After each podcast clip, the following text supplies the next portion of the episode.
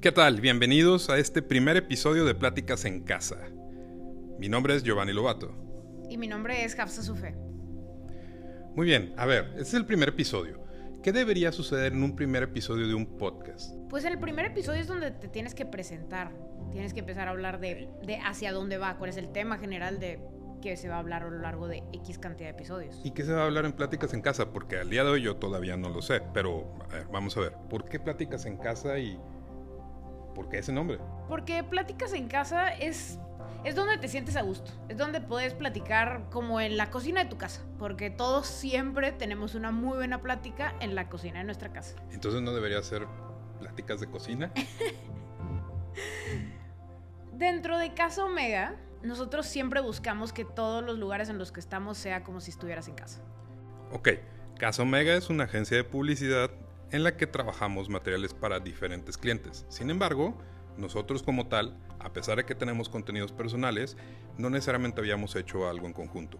El objetivo de esto es que los que quieran hacer un podcast tengan la tranquilidad de que se puede hacer con muy pocos recursos, que las pláticas o el contenido puede ser algo muy natural y al final del día el generar contenido es algo que eventualmente todos vamos a tener que hacer. Y de hecho, pues ese podría ser el primer tema, ¿no? ¿De por qué debemos hacer un podcast todos? Ajá, ¿por qué todos? ¿Y, y de qué se trata hacer un podcast?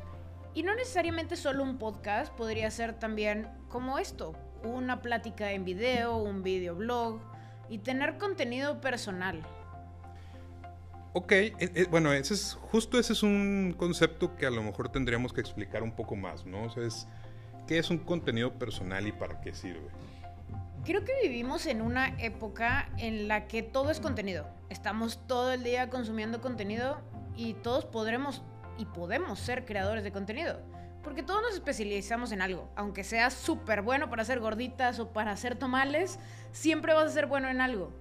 ¿Por qué no crear un contenido que te diferencie y se lo comentas y se lo compartes a todo el mundo? Entonces, técnicamente hacer un contenido personal o tener un podcast es como compartir una idea, compartir algo que te interesa. Claro, porque es cuando tú tienes la facilidad de poder hablar de manera libre, sin ningún tipo de bloqueo hacia nada, y hablar de lo que te gusta. ¿Qué tan libre? Porque de pronto muchas personas pudieran tener temor a pues, tener cámaras, a tener micrófono, qué se necesita para empezar.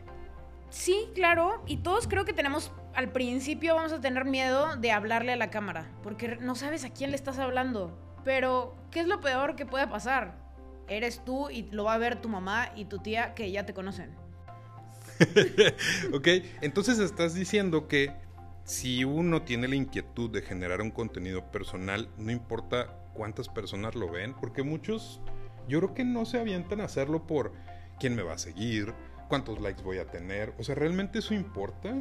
Es que no importa, no importa en un inicio y no debería importar realmente tanto nunca. Porque si tu idea y tu deseo es compartir lo que estás haciendo, ¿por qué le vas a dar tanta importancia a los seguidores, a los likes, a los comments, cuando lo que tú quieres realmente es compartir?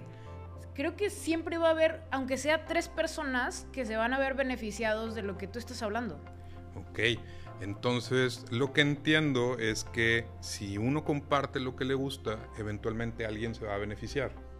Claro, claro, porque pensemos que todos somos únicos cada uno de nosotros que estamos aquí somos únicos y tenemos una forma de pensar y una ideología sumamente especial que solo tú la tienes. Entonces, lo que vas a compartir, lo mismo le va a funcionar a alguien.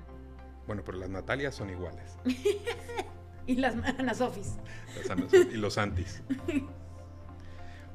Digo, creo que algo, algo interesante o algo que comentaste que pudiera ser importante que muchos entiendan es creo que muchas veces algunos no nos atrevemos por el miedo a, uy, ¿qué van a decir de mí? Ese ya está bien grande o ya no está en edad de andar haciendo contenidos, porque yo he visto muchos literal morritos, chavitos que hacen Twitch y que solo están comentando los juegos de otros o que están mostrando cómo avanzan en un videojuego y les interesa que el mundo lo sepa, que el mundo los vea. Y creo que es algo muy natural en nuevas generaciones pero probablemente para adultos, personas que ya tienen una carrera, tal vez hasta ejecutivos de una empresa, no lo ven ni siquiera como algo que les atraiga. ¿Tú crees que ellos deberían empezar a meterse en este mundo y generar contenido? Es que de una u otra forma vamos todos para allá.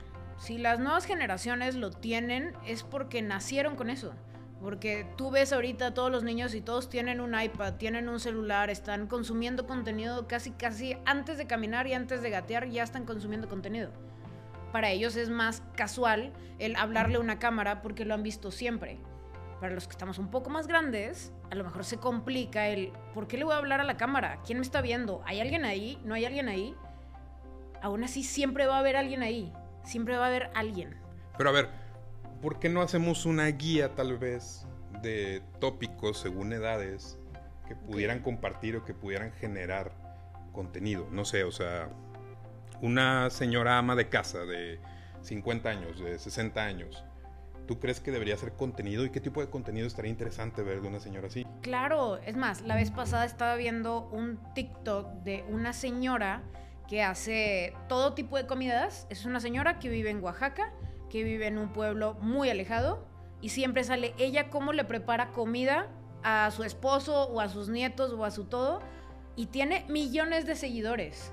Ella está creando contenido por el amor que le tiene a la comida. Es una señora de más de 50 años que no, ni siquiera debe tener la posibilidad de tener una muy buena cámara ni un muy buen micrófono, pero aún así está dando contenido de muchísimo valor para millones de personas. Así que sí se puede. Justo, y de hecho, a ver, tú que enseñas materia digital y que llevas la parte digital en la agencia, ¿qué evalúa entonces las personas que ven contenidos? O sea, en realidad nos interesa una buena calidad en la cámara, nos interesa una buena iluminación, unos buenos micrófonos, o, o qué es lo que evalúa alguien cuando ve un podcast? Creo que es más el contenido. O sea, está sobreestimado la gran calidad de la producción para el tipo, para este tipo de contenidos, porque son rápidos. Si te gustan, te vas a quedar y lo vas a ver todo. Si no te gusta, le vas a dar swipe y vas a irte al siguiente y al siguiente y al siguiente, pero no es por la calidad. Porque hasta si está medio borroso, pero están diciendo algo padre, te vas a quedar y hasta se lo vas a compartir a alguien. Ok, entonces ya, compartiste el ejemplo de la señora. ¿Qué, imaginas que pudiera ser un, un señor así de estos rudos de que nah, eso de las redes es para niñas o eso de las redes es para los chavos? Yo ni Facebook tengo, o a lo mejor sí, pero solo comparten los memes de los amigos o de fútbol. ¿Qué pudiera hacer un señor de 55 años? ¿Qué hace un señor de 55 años? Porque si nos vamos a estereotipos, un señor de 55 años a lo mejor está a punto de retirarse debe trabajar o debe llevar 30 años de experiencia en alguna empresa, en algún rubro específico y tiene sus hobbies, porque todos los señores de 50 años tienen un hobby.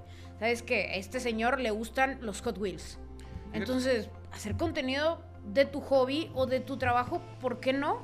Fíjate que ahorita que lo mencionas, recuerdo haber visto también el TikTok de un zapatero, creo que está en Estados Unidos, por, por el tipo de, de materiales que trabaja y nunca se ve él. O sea, él nunca se ve, solo se ven sus manos trabajando. Él va narrando lo que hace de su trabajo. Entonces, también se puede hacer contenido sin que salgas a cuadro. Claro, yo creo que, bueno, algo que sí se ha notado es que la gente quiere ver gente. Okay. En ese caso, es porque lo que está mostrando es de muchísimo valor. O sea, está mostrando con sus manos cómo construye, cómo cambia una suela, cómo crea, cómo hace los patrones. Y a la gente también le gusta ver procesos. A todos nos gusta ver procesos. Ok, entonces, si eres, digo, si imaginemos, ¿no? Que a lo mejor el entorno más difícil o la edad más difícil pueda ser un hombre que no necesariamente tiene una gran experiencia en una empresa, sino que tiene su negocio y que lo ha logrado a base de trabajo, pero que vive procesos y que a lo mejor tiene una técnica única.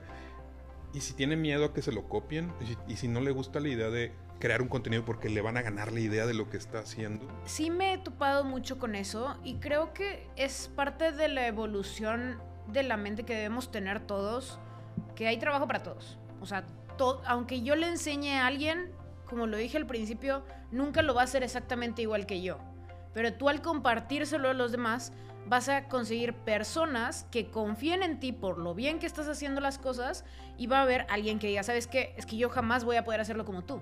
y me voy a acercar a ti porque eres un pro en esto. Por más que yo quiera ser igual de buen zapatero, de buen carpintero, de buen coleccionista de Hot Wheels, de buen coleccionista de lo que quieras, nunca nadie se te va a comparar contigo. Entonces, pasa mucho con, con las generaciones que son un poco más grandes de no quiero compartir porque me lo van a robar. Yo creo que estamos en una época en la que compartir da mucho más que solo guardártelo a ti. Entonces, si todos deberían tener un contenido, ¿cuáles serían los consejos como para empezar desde cero? O sea, es, ¿qué debería hacer para tener un contenido? ¿Debería tener nombre? ¿Debería tener duración? ¿En qué red debería ser interesante empezar? O sea, ¿cuál, ¿Cuál sería tu recomendación en eso? Creo que es tener primero algo que te apasione. Porque si, si no es algo que te apasione, vas a desistir. Y mucho del proceso de redes es tener una continuidad estar presente continuamente, o sea, una vez a la semana, una vez cada dos semanas, pero estar presente con la gente que, que ya está enamorada de ti. Y, si hay un señor que no le gusta necesariamente hacer algo, sino ver algo, no sé, a lo mejor un fanático del fútbol, un fanático del béisbol. Si es fanático, más va a querer estar ahí y más va a querer hablar de eso y va a querer compartirle a todos sobre eso porque lo ama. Yo creo que el punto número uno es amar algo y querer compartirlo con los demás.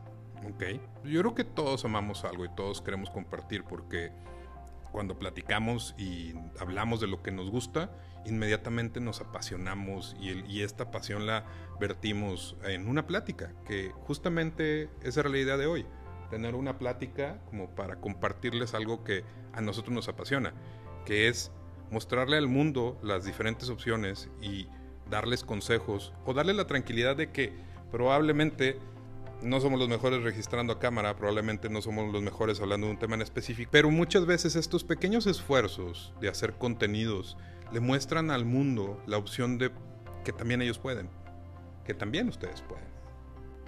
Muy bien, pues bueno, entonces, ¿qué me llevo yo de esto y qué creo que sería interesante que, que tuviéramos como una conclusión hoy? Que por más sencillo que creas que es lo que haces, o a lo que te dedicas, tienes mucho que aportar. Y compartirlo eventualmente también hasta te puede llegar a generar negocio, porque la gente va a ver lo que haces y te van a buscar. Y esa es la idea. Esa siempre es la idea. Creo que todos venimos aquí a pasarla bien y a divertirnos y tener un espacio en donde puedas estar tú con alguien, con una cámara, compartírselo a todo el mundo, algo que amas, que te divierte, que te gusta es una parte fundamental de la vida para que cada vez seas más feliz. Bueno amigos, este fue el primer episodio de Pláticas en Casa. Mi nombre es Hafsa Sufé. Y yo soy Giovanni Lubato. Y síganos. Síganos.